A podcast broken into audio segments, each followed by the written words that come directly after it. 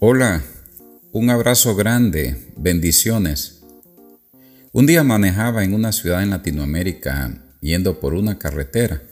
Me percaté que en la vereda dormía plácidamente un hombre, que tenía su cabeza puesta en la banqueta y su cuerpo sobre el césped, sin importarle el ruido, lo incómodo de donde estaba durmiendo o el radiante sol que bañaba la ciudad al mediodía. Observándole pensé, ¿cuántas personas con las comodidades que da el dinero, la tranquilidad que deberían tener al poseer todo lo que aquel, a quien muchos de nosotros llamaríamos desdichado, le hacía falta? No pueden ellos, a pesar de todo lo que tienen, conciliar el sueño en mejores condiciones que las que se encontraba este hombre. No había nada que interrumpiera su sueño profundo. Viéndole, pensé la grandeza de la vida. El sabio Salomón declaró, he visto siervos a caballo y príncipes caminando como siervos sobre la tierra. En el libro Eclesiastés en el capítulo 10. Hay gente que está ocupando lugares que no le correspondían, porque a quienes les pertenecían decidieron tomar el que no era para ellos. Caminan y viven de la manera y por los sitios que son para los sirvientes. Viven como los desposeídos. Lo tienen todo, pero se sienten vacíos, insatisfechos y aún con todo lo que tienen se sienten como personas sin suerte. Han descendido, no se han elevado, viven por debajo de lo que se espera de ellos. Pensando en esto, concluyo en este pensamiento. La desdicha o la plenitud en la vida está conectada a cómo respondemos a esos llamados estímulos externos. Algunas personas vivimos respondiendo a los que nos empujan hacia abajo de la forma equivocada. Y ese es un problema que nos retiene en una condición. Descendemos hasta las profundidades de las más bajas pasiones y los sentimientos más innobles como consecuencia. En lugar de levantarnos y elevarnos más allá del alcance de esas voluntades que parecieran no cansarse, de procurar que nos volvamos peores personas, de debilitarnos convirtiéndonos en la peor versión de nosotros mismos. Nos negamos a ser influenciados por lo mejor, por lo mejor de quienes nos regalan su vida y con ello renunciamos a ser inspirados por esos quienes soplan del aliento de su fe, o por lo menos lo quieren hacer en nuestras vidas.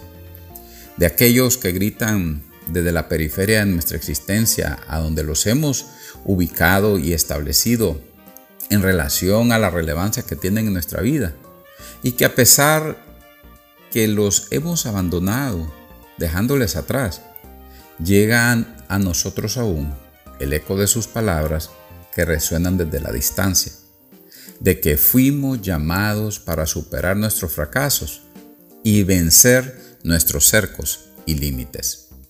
Y así nos olvidamos de ese aliento, ahogados por las voces del pesimismo, Pasamos fácilmente del amor al odio, de la aceptación al rechazo, de la empatía a la indiferencia, de la mansedumbre a la ira descontrolada, y la justificamos como nuestro derecho de reclamar lo que llamamos lo nuestro.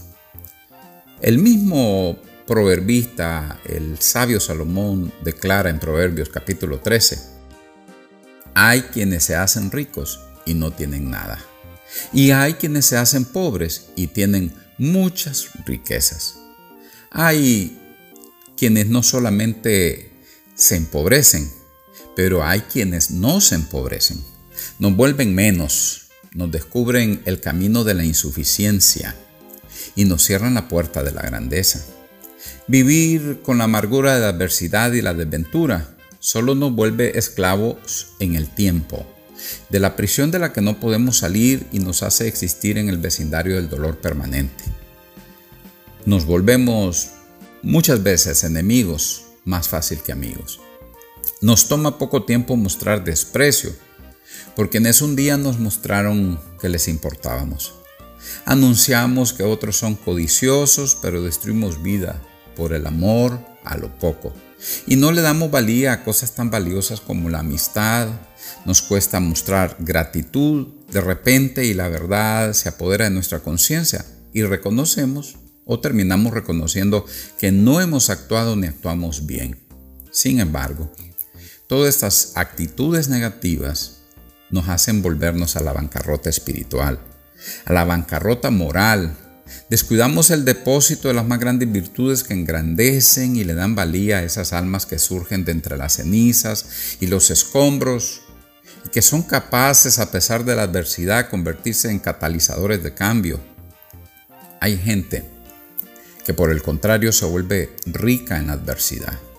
Desarrollan una fuerza interior, los insufla, pareciera un poder que está más allá de la capacidad de los hombres se sobreponen por consiguiente a los peores momentos, se levantan y reinventan de la bancarrota en la que se han encontrado o sumido en algún momento y se liberan de esos estigmas que parecieran ser invencibles.